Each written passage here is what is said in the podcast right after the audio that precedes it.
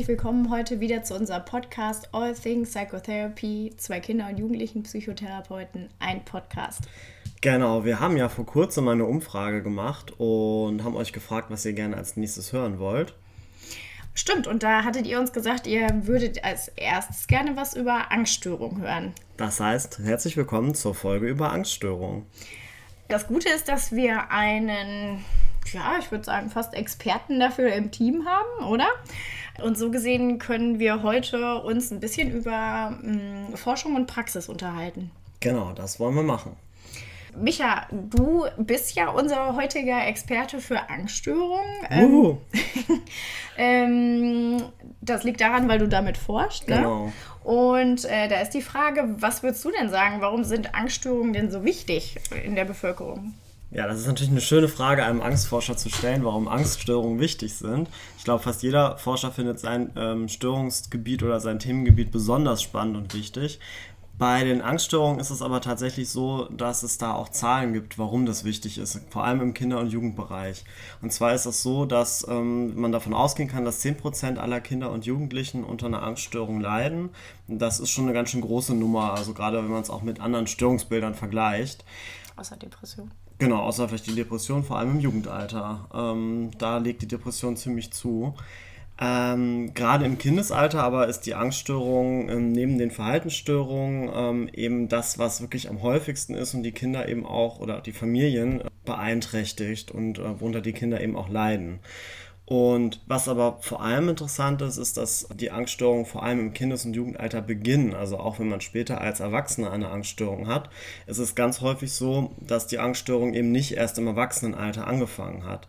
Und wenn man sich das mit Zahlen anguckt, ist es so, dass 50% aller Angststörungen vor dem 11. Lebensjahr beginnen und 75% sogar vor dem 21. Lebensjahr.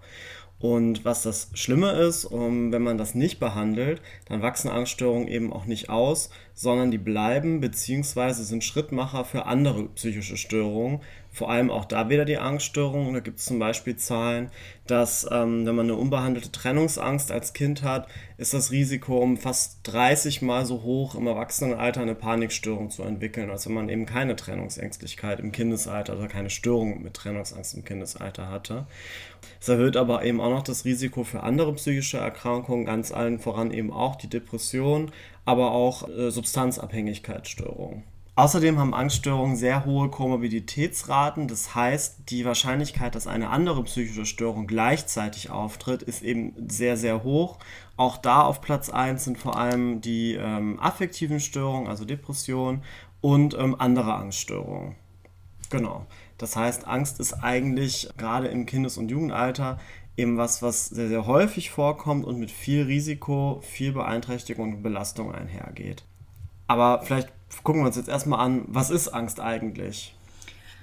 Naja, ich glaube, jeder von uns weiß das oder kennt das von sich selbst. Es gibt irgendwas, wovor man selber Angst hat. Deswegen so gesehen ist Angst erstmal ein Gefühl, aber auch in ganz häufigen Fällen auch was Normales, kann natürlich auch eine Schutzfunktion haben. Ähm, Angst hat natürlich auch einen evolutionären Sinn oder auch einen evolutionären Vorteil gehabt. Wenn wir uns jetzt vorstellen, da ähm, kurze, ein kurzer Verweis auf die Folge mit Dr. Johannes Graser, unser Lieblingsbeispiel mit dem Säbelzahntiger. Mm, wenn ich äh, Angst hatte vor dem Säbelzahntiger, war ich wahrscheinlich schneller auf dem Baum drauf und ähm, wurde dann nicht so schnell gefressen wie vielleicht meine äh, Stammeskollegen. Und somit hatte ich dann noch mehr die Möglichkeit, meine Gene auch natürlich noch weiterzugeben. So gesehen gesehen macht Angst evolutionär gesehen auch heute total viel Sinn in manchen Fällen noch und ist teilweise auch evolutionär begründet. Also eine Angst vor Spinnen ist evolutionär näher an unserer biologischen Geschichte dran, ähm, als jetzt zum Beispiel eine Angst vor Waschmaschinen. Nichtsdestotrotz kann es natürlich beides geben. Ne? Genau, aber man merkt eben halt auch da, dass dann bestimmte Ängste oder bestimmte Bereiche, mit denen man Angst haben kann, so wie Conny das gerade schon gesagt hat, eben viel, viel leichter zu erlernen sind. Und da gibt es eben auch Studien zu und das ist eben auch das, was Seligmann mit dem Preparedness-Effekt beschrieben hat. Wichtig ist, glaube ich, dass man heute auch noch mal ein bisschen differenziert. Also macht diese Angst auch wirklich Sinn. Also mitten in der Nacht alleine durch ein echt schwieriges Viertel gehen, wo man zu, weiß ich nicht, 25 Prozent oder so überfallen wird. Da finde ich das sogar gar nicht so verkehrt, wenn man ein bisschen achtsamer ist. Aber das heißt also, Angst macht heute immer noch in vielen Situationen noch einfach Sinn. Genau. Ja, da ist natürlich die Frage, aber ab wann ist eine Angst pathologisch oder ab wann reden wir wirklich von einer Angststörung? Also als Faustregel, die man so ein bisschen benutzen kann, ist, wenn man versuchen möchte abzugrenzen, ob das jetzt noch eine normale Angst ist oder eine pathologische Angst, wäre so das erste ist, ob es noch altersangemessen ist. Das heißt, in bestimmten Altersabschnitten ist es ganz normal, dass Kinder vor bestimmten Dingen Angst haben. Also fast jeder hat zum Beispiel mal Angst vor Monstern im Schrank oder unterm Bett. Aber wenn ein 13-Jähriger äh, immer noch Angst vor Monster unterm Bett hat, ähm, und deswegen Angst in der Dunkelheit hat, ist das vielleicht nicht mehr altersangemessen. Es gibt auch altersangemessene Ängste, die man als Angststörung sehen kann. Dann sind die so stark, dass sie Leiden und Beeinträchtigungen hervorrufen. Leiden und Beeinträchtigung ist sowieso ein ganz, ganz wichtiges Kriterium, auch für nicht mehr altersangemessene Ängste. Weil ich hatte mal eine Patientin, die hatte Angst vor Windrädern. Äh, wenn sie da mit dem Auto dran vorbeigefahren ist, war die Angst dann mal ganz kurz stark aber danach war es wieder gut und sie hat deswegen auch nicht irgendwas nicht machen können, war nicht beeinträchtigt und hat auch nicht wirklich darunter gelitten, sodass man da jetzt zum Beispiel keine Angststörung vergeben würde. Was eben auch ganz, ganz wichtig ist, ist, dass diese Ängste auch ähm, körperlich sichtbar sein müssen. Das heißt, ähm, Kinder berichten oft davon, wenn sie in einer Situation sind, die ihnen Angst bereiten, ähm, dass sie Herzklopfen haben oder dass sie zittern. Das kennen wir von uns selber vielleicht auch, dass sie rot werden, schwitzen. Da gibt es eine ganze Reihe körperlicher Symptome. Und was eben auch ganz, ganz oft so ist, dass Kinder, die äh, pathologische Ängste haben, so starke Ängste haben, dass bestimmte Situationen vermieden werden. Also dass Situationen nicht mehr aufgesucht werden, dass bestimmte Reize vermieden werden, bestimmte Tiere, was auch immer. Also alles eben das, was Angst macht. Und dass zum Beispiel deswegen auch es deutliche Einschränkungen im täglichen Leben äh, gibt. Also wenn man so große Angst hat, dass man im Garten eine Spinne treffen könnte, dass man nicht mehr raus, rausgeht zum Spielen, ist das eben schon eine Einschränkung, die eben auch im Alltag, äh, die man eben im Alltag auch merkt. Bei manchen Kindern, das ist oft so, vor allem wenn es auch um Ängste in der Schule geht, ist es so, dass auch körperliche Beschwerden dazukommen. Das kann dann auch, dann auch sowas wie Kopfschmerzen oder Bauchschmerzen und dass Kinder eben dann auch versuchen, dadurch zu vermeiden, in die Schule zu gehen. Das heißt jetzt nicht, dass in solchen Situationen die Kinder nicht wirklich Kopf- oder Bauchschmerzen haben, die empfinden das und es gibt auch Kinder, die übergeben sich sogar weil sie so starke Angst haben. Das heißt eben nicht, dass das nicht echt ist, sondern sie sind eben von der Angst mit verursacht. Und das ist eigentlich schon ein ganz gutes Merkmal, um eben Ängste zu erkennen. Ja, und dann haben wir noch überlegt, dass wir ähm, vielleicht noch mal kurz darstellen, welche Angststörungen gibt es bei Kindern und Jugendlichen überhaupt. Ähm, das ist eigentlich auch ganz gut, also nicht in allen Fällen, aber in vielen Fällen auch von den Erwachsenen zu übertragen. Also es gibt zum Beispiel die spezifische Phobie, die sich immer auf ein bestimmtes Objekt oder eine bestimmte Situation bezieht. Also Klassiker äh, Spinnen zum Beispiel oder Hunde. Ich glaube, Hunde ist auch was, was man manchmal so beobachten kann bei einer Hundewiese und was auch ganz gut manchmal von den Eltern weitergegeben wird zum Beispiel. Dann, was sehr kinderspezifisch ist, ist eine Trennungsängstlichkeit, dass Kinder Schwierigkeiten haben, sich von ihren ähm, Eltern oder Bezugspersonen zu trennen, teilweise auch kontrollieren, ob die noch lange beim Einkaufen sind oder nachts auch kontrollieren, ob die noch da sind. Was da ganz spannend ist, ist bei der Trennungsangst, dass es seit dem DSM-5 auch im Erwachsenenbereich vergeben werden kann und dass es eben da auch, das gerade auch in Amerika zum Beispiel, aber auch in Europa, es auch immer mehr Erwachsene gibt, die äh, trennungsängstliche Symptome zeigen, da dann aber vor allem auf den Partner bezogen oder auf die Partnerin. Des Weiteren kennen vielleicht auch manche Leute, die gerade zuhören, ähm, soziale Ängste.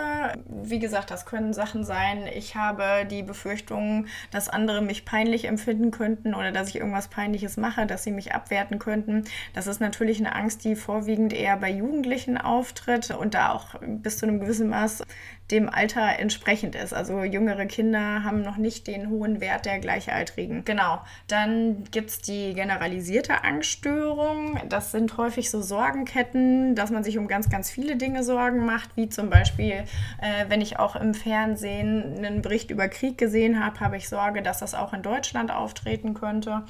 Bei Kindern und Jugendlichen ist das aber auch so, dass äh, wenn mehrere andere Angststörungen vorhanden sind, äh, wird irgendwann die generalisierte Angststörung des Kindes Alters gegeben. Da sich die generalisierte Angststörung bei Kindern und bei Erwachsenen auch deutlich nochmal von den Symptomen unterscheidet. Also das nur mal so als Info. Genau, und ähm, gerade bei den Kindern ist das auch oft so, wenn das dann Kinder sind, die auch so Sorgenketten zeigen, zum Beispiel, das ist dann so ein bisschen so das Phänomen, das die, würde man so als kleine Erwachsene beschreiben, die fragen ganz, ganz oft auch ihre Eltern, ähm, ob alles in Ordnung ist, ob alles gut gehen wird. Also äh, das belastet das gesamte Familiensystem und das gesamte Familienleben teilweise sehr, sehr stark, weil ähm, gerade dieses Rückversicherungsverhalten der Kinder ähm, sehr, sehr ausgeprägt ist und da sehr viel Nachfrage kommt und sehr, sehr viel Zeit eben am Tag auch dadurch ähm, eingenommen wird. Wobei das Rückversicherungsverhalten wahrscheinlich bei Trennungsangst auch ähm, manchmal Familien echt beeinträchtigen Auf kann, würde ich sagen. Eine weitere Störung ist die Panikstörung. Das heißt, diese physiologischen Symptome der Angst, die wir vorhin schon geschildert haben, also Zittern, Herzrasen, weiche Knie, roter Kopf, diese Symptome treten für einen kurzen Zeitrahmen wirklich extrem auf, ähm, wird von den Patienten ähm, sehr, sehr unangenehm geschildert, hat häufig überhaupt gar keinen Auslöser oder zumindest keinen erkennbaren für die Patienten. Das kommt häufiger eher bei Jugendlichen vor. Äh, und da gibt es noch eine Spezifikation mit Agoraphobie, also äh, mit der Sorge vor offenen Plätzen. Also da ist die Befürchtung, dass ich von den öffentlichen Plätzen nicht schnell genug wegkomme oder nicht schnell genug Hilfe erhalten kann. Ähm, das wird häufig mit einer Panikstörung zusammen vergeben. Bei Erwachsenen gibt es da ja, glaube ich, auch so extreme Formen, dass ähm, Leute dann wirklich Schwierigkeiten haben, irgendwann das Haus zu verlassen, weil die so Angst haben vor ähm, diesen Panikstörungen. Genau, wie gesagt, im Kindesalter gibt es das eigentlich so gut wie gar nicht. Das fängt im jugendlichen Alter an, so wie Conny schon gesagt hat, und dann eben vor allem dann im Erwachsenenalter hat es nochmal, glaube ich, die höchsten Zahlen. Ähm, aber eben genau wichtig, das ist eben nochmal so wichtig, wie wir es am Anfang beschrieben haben, das sind Sachen, die fangen dann im jugendlichen Alter an und ziehen sich bis ins Erwachsenenalter durch. Und deswegen ist es so wichtig, da frühzeitig was zu tun. Und ähm, jetzt ist natürlich die Frage, was können wir denn da tun? Also jetzt haben wir erstmal erzählt, was gibt es denn überhaupt, aber kann man Ängste überhaupt therapieren? Was sagt die Forschung? Genau, da hat die Forschung eigentlich eine ganz eindeutige Antwort und die Antwort ist ja, das kann man. Also Angststörungen sind sowohl im Kindes- als auch im Erwachsenenbereich psychotherapeutisch äh, sehr, sehr gut untersucht. Und ähm, was man eben sagen kann, ist, dass vor allem die kognitive Verhaltenstherapie ja, mittlere bis äh, große Effekte hat auf Ängste. Da gibt es so ein bisschen Unterschiede. Ähm, man kann sich da verschiedene Meta-Analysen angucken. Die will ich jetzt gar nicht alle im Detail aufführen. Aber wir sind im Bereich der Ängste schon wirklich sehr, sehr gut. Also die Erfolgsquoten, die liegen je nach Angststörung zwischen 60 und 80 Prozent nach einer Kurzzeittherapie. Wobei man dazu eben noch sagen muss, dass die Therapien im Ausland meistens noch deutlich kürzer sind als bei uns in Deutschland. Und das heißt, man kann wirklich mit relativ wenigen Sitzungen gegen Ängste sehr, sehr gut was machen. Bestes Beispiel ist da der Herr Öst mit seinen One-Session-Treatments, der wirklich spezifische Phobien in einer Sitzung behandelt. Wobei man dazu ein bisschen sagen muss, dass die Sitzung dann mehrere Stunden dauert. Also es ist schon dann ein bisschen länger, aber ein Termin und danach sind die Kinder und Erwachsenen haben deutliche Verbesserungen im Bereich ihrer Ängste und ähm, berichten eben deutlich weniger Leiden. Das heißt, man kann sehr, sehr gut was dagegen machen. Was, ist, was die anderen Therapieschulen angeht, da gibt es einfach nicht so viel Forschung. Also die wird einfach nicht gemacht, sodass wir eigentlich sagen müssen, im Moment bei Angst ist eigentlich das, was zu empfehlen ist, die kognitive Verhaltenstherapie. Ja, und dann ist natürlich die Frage, wie sieht so eine Angsttherapie, vor allem in der Verhaltenstherapie, konkret aus? Wichtig ist, glaube ich, am Anfang erstmal, kann ich jetzt aus der Praxis sagen, eine Diagnostik zu machen. Wenn jemand kommt und sagt, er, ähm, das Kind hat Schwierigkeiten zur Schule zu gehen, dann bitte sich das durch einen Fachmann gut angucken lassen. Das muss nämlich nicht nur eine Angst sein, das kann auch irgendwas anderes sein. Ne? Also das kann was Depressives sein, das kann eine Störung des Sozialverhaltens sein. Also erstmal hier wirklich gut abklären, worum geht es denn wirklich. Oder auch abklären abklären, ob eben die Ängste vielleicht auch wirklich berechtigt sind. Also wenn jemand Leistungsängste hat und auf dem Gymnasium ist, aber es wurde vielleicht noch nie ein Leistungstest gemacht und das Kind ist eigentlich auf dem Gymnasium total überfordert, dann sind eben diese Leistungsängste durchaus real und berechtigt. Und das ist eben auch, deswegen muss man das vor allem am Anfang sehr, sehr gut abklären. Genau, und wenn wir das wirklich gut abgeklärt haben und feststellen, okay, ja, es ist wirklich eine Angststörung, dann ist es wichtig, erstmal mit dem Kind und mit, den, äh, mit der Familie zusammenzuarbeiten und da auch eine gute Psychoedukation zu machen. Also nochmal ein bisschen genauer das zu erzählen, was wir heute erzählen. Wo kommt Angst überhaupt her? Was machen wir denn da? Auch nochmal genau die Expositionstherapie erklären. Da kommen wir gleich nochmal genauer drauf zu sprechen. Und dann geht es nochmal darum, auch eine Rückfallprophylaxe zu machen. Äh, manchmal manchmal, auch wenn das manche, glaube ich, nicht so gerne hören, finde ich, helfen auch nochmal so ein bisschen kognitive Umstrukturierungen für den Alltag. Aber das würde ich auch eher in die Rückfallprophylaxe mit reinpacken manchmal. Du wolltest die Expo erklären, ne? Ja, Expositionstherapie. Ähm, die Exposition oder Konfrontation ist eigentlich das Herzstück jeder Angsttherapie. In der Exposition geht es eben darum, sich mit den Situationen oder Reizen, die einem Angst machen, auseinanderzusetzen, sich den Ängsten zu stellen und eben ähm, neue Lernerfahrungen zu machen. Lange Zeit ist man davon ausgegangen, dass eigentlich der Mechanismus, der Lernmechanismus, der dahinter steht, die Gewöhnung ist. Also das, was wir Habituation nennen. Das heißt, es wurde ähm, versucht, dass Patienten so lange in einer Angstsituation drinbleiben, bis sie merken, dass die Angst weniger wird. Das wissen wir aus der Lerntheorie, dass wenn man lange genug in einer Situation bleibt, dann verändert sich die Angst und zwar sinkt sie. Die neuere Forschung, vor allem geprägt auch durch Michelle Krask, hat eigentlich gezeigt, dass nicht unbedingt nur Habituation der Mechanismus ist, der wichtig ist, sondern dass es eigentlich eher darum geht, neue Lernerfahrungen zu machen. Das heißt, dass wir eigentlich von einem Mechanismus der Extinktion ausgehen. Das heißt, dass neue Lernspuren gelernt werden und die alten Lernspuren damit überlagert werden. Die werden nicht verlernt, sondern es werden neue Spuren gebildet. Das heißt, wenn wir uns das konkret in der Praxis angucken, dass äh, die Kinder, die Jugendlichen und auch die Erwachsenen in den Situationen lernen sollen, dass sie es schaffen, solche Situationen zu bestehen und auszuhalten. Beispiel dazu. Wir würden zum Beispiel ein Kind, was Angst vor Hunden hat, dem würden wir auch wirklich Übungen mit Hunden machen. Da geht es erstmal darum zu gucken, was die Befürchtung des Kindes ist. Und das ist zum Beispiel oft so, ähm, dass wenn ein Kind mit einer Hundeangst an einem Zaun vorbeigeht und hinter dem Zaun ist ein Hund, dann hat das Kind Angst, dass der Hund darüber springt und das Kind beißen wird. Jetzt können wir das ja als Therapeuten auch gut einschätzen, dass das sehr wahrscheinlich nicht passieren wird. Das Kind ist aber zu 80 bis 90 Prozent davon überzeugt, dass der Hund das Kind beißen wird. Jetzt würden wir in der Expositionsübung nicht mit dem Kind so lange davor stehen bleiben, bis die Angst weg ist, weil das macht das Kind im Alltag ja auch nicht. Das Kind muss da beim Schulweg dran vorbeigehen und genau das würden wir üben. Das würden wir wahrscheinlich nicht nur einmal üben, sondern mehrfach und würden das Kind aber dann fragen, okay, jetzt bist du da vorbeigegangen, wie hoch war deine Angst und wie ist das denn eigentlich passiert, was du befürchtet hast? Und da wird das Kind sagen, nee, ist es nicht. Und dann kann man eben gucken, ist denn die Befürchtung beim nächsten Mal noch genauso hoch und ist sie beim nächsten Mal danach genauso hoch und kann eben so dem Kind zeigen, okay, die Befürchtung tritt gar nicht ein, die du hast und dadurch sinkt dann auch automatisch die Angst. Und was dazu kommt, ist, dass das Kind erlebt, ich schaffe eine Situation, vor der ich eigentlich total Angst habe und das gibt ganz, ganz viel Selbstwirksamkeit und das ist eben auch einer der wichtigen Mechanismen in der Behandlung ähm, von Angst. Was ich auch wissenschaftlich eben als am effektivsten gezeigt hat, ist, wenn man diese Übung intensiv durchführt. Das heißt, am besten mehrfach pro Woche und mit dem Kind äh, auch bespricht, dass Übungen auch zu Hause weitergemacht werden müssen. Das liegt ganz einfach daran, dass die Kinder sonst super lernen, dass sie im Therapieraum mit ihren Ängsten klarkommen, aber eben im Alltag bleibt es meistens dann ganz genauso. Das heißt, die Übungen müssen eben auch vom Therapieraum in den Alltag übertragen werden. Und was gerade im Kinder- und Jugendbereich, aber auch bei Erwachsenen ganz, ganz wichtig ist, da geht es auch um Motivation. Solche Übungen werden immer gemeinsam mit den Patienten geplant. Das heißt, die Kinder und Jugendlichen entscheiden, was gemacht wird. Als Therapeuten geben wir eigentlich Vorschläge und die Kinder ähm, entscheiden, was getan wird. Und zum Thema Motivation, das finde ich bei Kindern irgendwie immer noch ganz nett und manchmal kriegt man das auch noch bei Jugendlichen hin, ähm, dass man da noch irgendwie Anreize schaffen kann. Also dass wir sagen, okay, äh, wenn du das geschafft hast, zum Beispiel an dem Zaun vorbeizugehen und du dich da echt überwinden musstest, dann geht die Mama heute Abend mit dir ins Kino oder so.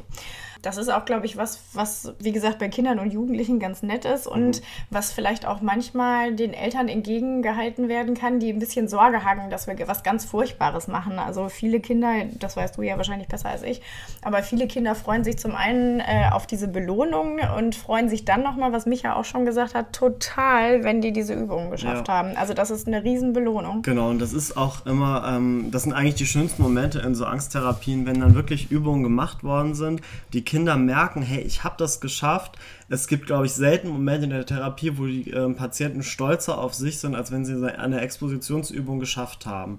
Und da ist es eben auch ganz wichtig, vorher schon sowohl den Eltern als auch den Kindern zu vermitteln, es geht nicht darum, in der Übung keine Angst zu haben. Und es geht auch in der Therapie nicht darum zu lernen, am Ende gar keine Angst mehr zu haben, sondern zu lernen, mit der Angst umzugehen und eben sich Situationen zu stellen, obwohl man Angst hat. Dann wird die Angst auf jeden Fall weniger.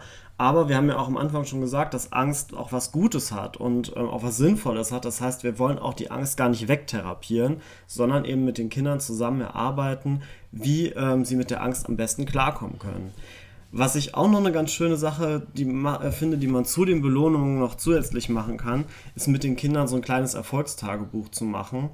Und gerade bei den Jugendlichen, was wir da oft machen, ist mit Selfies zu arbeiten. Also wenn das zum Beispiel ein Kind schafft, sich äh, an einem Hund vorbei äh, zu bewegen, dann wird ein Selfie mit dem Zaun gemacht.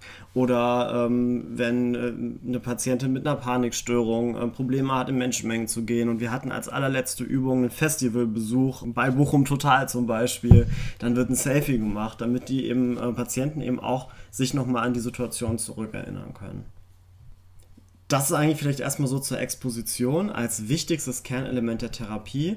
Ähm, jetzt ist es so, dass es beim im Angstbereich auch zugelassene Medikamente gibt. Welche sind das denn, Conny? Ja, also ähm, das ist ja so, dass bei Kindern und Jugendlichen immer nicht die Forschung der Medikamente so weit ist wie bei den Erwachsenen. Also es gibt oft ähm, nicht so viele Medikamente, die auch für Kinder gegeben werden können. Und äh, bei Kindern und Jugendlichen oder eigentlich eher bei Jugendlichen werden SSRIs gegeben. Also vor allem eigentlich ist nur Fluoxetin zugelassen. Und da muss man natürlich auch nochmal gucken. Also die Effekte, die Micha gerade beschrieben hat mit den Expositionsübungen, da muss man immer gucken, wie sinnvoll ist eine Medikation Situation äh, und kann man das jetzt überhaupt vor, äh, durchführen? Es ist wichtig, dass man in der Klinik zum Beispiel manchmal überlegt, naja, wenn der Patient es nicht anders schafft, irgendwie zur Therapie zu kommen, dann kann eine Medikationseinstellung mit Fluoxetin erfolgen. Da muss man aber fachlich immer einmal gut gucken und auch da ist man wieder ähm, erstmal an dem Punkt, man muss gucken, äh, ist es wirklich eine Angststörung und was liegt genau dahinter und was ist auch ähm, von der medizinischen Seite da indiziert. Also ich würde bei Medikation und Angststörung immer ein bisschen zu Vorsicht raten, beziehungsweise zur fachlichen Meinung. Es gibt auch hm, Ansätze, dass da gerne Benzodiazepine, also Beruhigungsmittel gegeben werden, was, wie wir vorhin auch gehört haben, bei einer Exposition absolut kontraindiziert ist. Ähm, das würde nämlich diesen Lerneffekt, äh, dass man Angst aushalten lernen oder bearbeiten lernen kann, total wegmachen. Und ähm, generell ist es immer ein bisschen schwierig, wenn natürlich ein Patient seine Erfolge auf eine Medikation attribuiert. Das ist generell was, wo man immer überlegen muss, ist da eine Medikation jetzt sinnvoll, damit jemand jemand schafft, überhaupt eine Therapie zu machen oder irgendwo hinzukommen, zum Beispiel zur Schule oder so? Oder ähm, ist das aber eher kontraindiziert bei der Therapie? Ja, und ähm, wir haben überlegt, ob man jetzt vielleicht nochmal zusammenfassen könnte, was, wenn Sie jetzt gerade zuhören und sich überlegen, ach Mann, äh, mein Kind zu Hause, äh, das zeigt die und die Symptome, äh, ich mache mir da Sorgen. Und wir haben überlegt, was sind so praktische Tipps für den Alltag? Genau, und ähm, unser erster Tipp ist, wenn Sie sich unsicher sind, dann Hilfe suchen. Und ähm, vor allem, wenn eben die Sachen, die wir am Anfang erzählt haben, zutreffen. Also, dass Dinge vermieden werden und dass es im Alltag zu Leiden und Beeinträchtigungen kommt, dass Sachen nicht mehr gemacht werden können, dass man wegen der Angst eben zum Beispiel an bestimmte Orte nicht mehr geht, wo man eigentlich gerne hin möchte oder bestimmte Dinge nicht mehr machen kann. Wichtig ist das auch vielleicht lieber schnell abklären zu lassen. Also ähm, manchmal sehen wir Familien, die schon seit zwei Jahren oder noch länger mit so ähm, Symptomatiken zu uns kommen, die sich dann natürlich auch schon deutlich manifestiert haben. Da ist es manchmal schon fast ein bisschen schwierig und besonders bei Ängsten, die generalisieren auch stark. Dann war es vielleicht am Anfang erstmal nur eine Angst vor Ratten und irgendwann äh, hat das generalisiert auf alle Sachen, die flauschig sind und äh, dann kann man schon nicht mehr auf Wohnzimmerkissen sitzen. Äh, jetzt mal übertrieben gesagt, das kann schon sehr einschränkend sein. Deswegen immer bitte direkt äh, sich melden und was wir noch überlegt hatten, ist, ähm, dass Vermeidung nicht unterstützt werden soll. Also wenn das Kind jetzt sagt, ähm, also Beispiel, ich will nicht auf diesem Kissen sitzen, weil es flauschig ist, dann ist es vielleicht schlecht, sich nie wieder irgendwas Flauschiges zu kaufen. Also wenn Ihnen das flauschige Wohnzimmerkissen gefällt, ist es gut, wenn Sie sich das trotzdem kaufen. Und wie gesagt, wenn das abgeklärt wird, also vielleicht hat es ja auch irgendwelche anderen Gründe, warum das Kind ähm, Probleme mit diesem flauschigen Kissen hat. Tolles Beispiel. Ähm, und was eben auch wichtig ist, ist, die Kinder ernst zu nehmen und auch die Ängste ernst zu nehmen. Weil das wir auch oft bei Kindern haben, ähm, dass Eltern sagen, ja, aber da muss man doch gar keine Angst vor haben. Das wissen wir als Erwachsene, aber für die Kinder sind die Ängste ganz, ganz real. Und ähm, das ist oft was, was sich Kinder am Anfang von Therapien von ihren Eltern wünschen, dass sie ein bisschen mehr verstanden werden. Das heißt, Ängste erstmal ernst nehmen und eben wirklich dann schauen, treffen die Kriterien zu, werden Dinge dadurch, ähm, wird man dadurch im Alltag eingeschränkt und sich dann eben Hilfe zu suchen. Und ehrlich gesagt ist das sowieso ein Kriterium der Angststörung, nicht nur bei Kindern und Jugendlichen, dass da häufig keine, äh, kein Verständnis entgegengebracht mhm. wird. Man selber weiß zwar, dass es vielleicht gar nicht so sinnvoll ist, davor Angst zu haben, aber man hat halt trotzdem Angst und das Umfeld kann es noch weniger wahrnehmen. Und wo kann man denn überhaupt Hilfe suchen? Genau, und da gibt es äh, zum einen oft äh, machen die universitären Psychotherapieambulanzen Sinn weil die äh, oft aufgrund der ähm, Psychotherapeuten in ähm, Ausbildung eben viele Therapeuten haben und man da oft schnell auch Plätze bekommen kann. Andererseits eben auch ambulante Psychotherapeuten oder Kinder- und Jugendlichen-Psychotherapeuten. Da würden wir empfehlen, eben zu schauen, dass das ähm, Therapeuten sind, die den Schwerpunkt Verhaltenstherapie haben, weil das eben das ist, was im Angstbereich am besten funktioniert.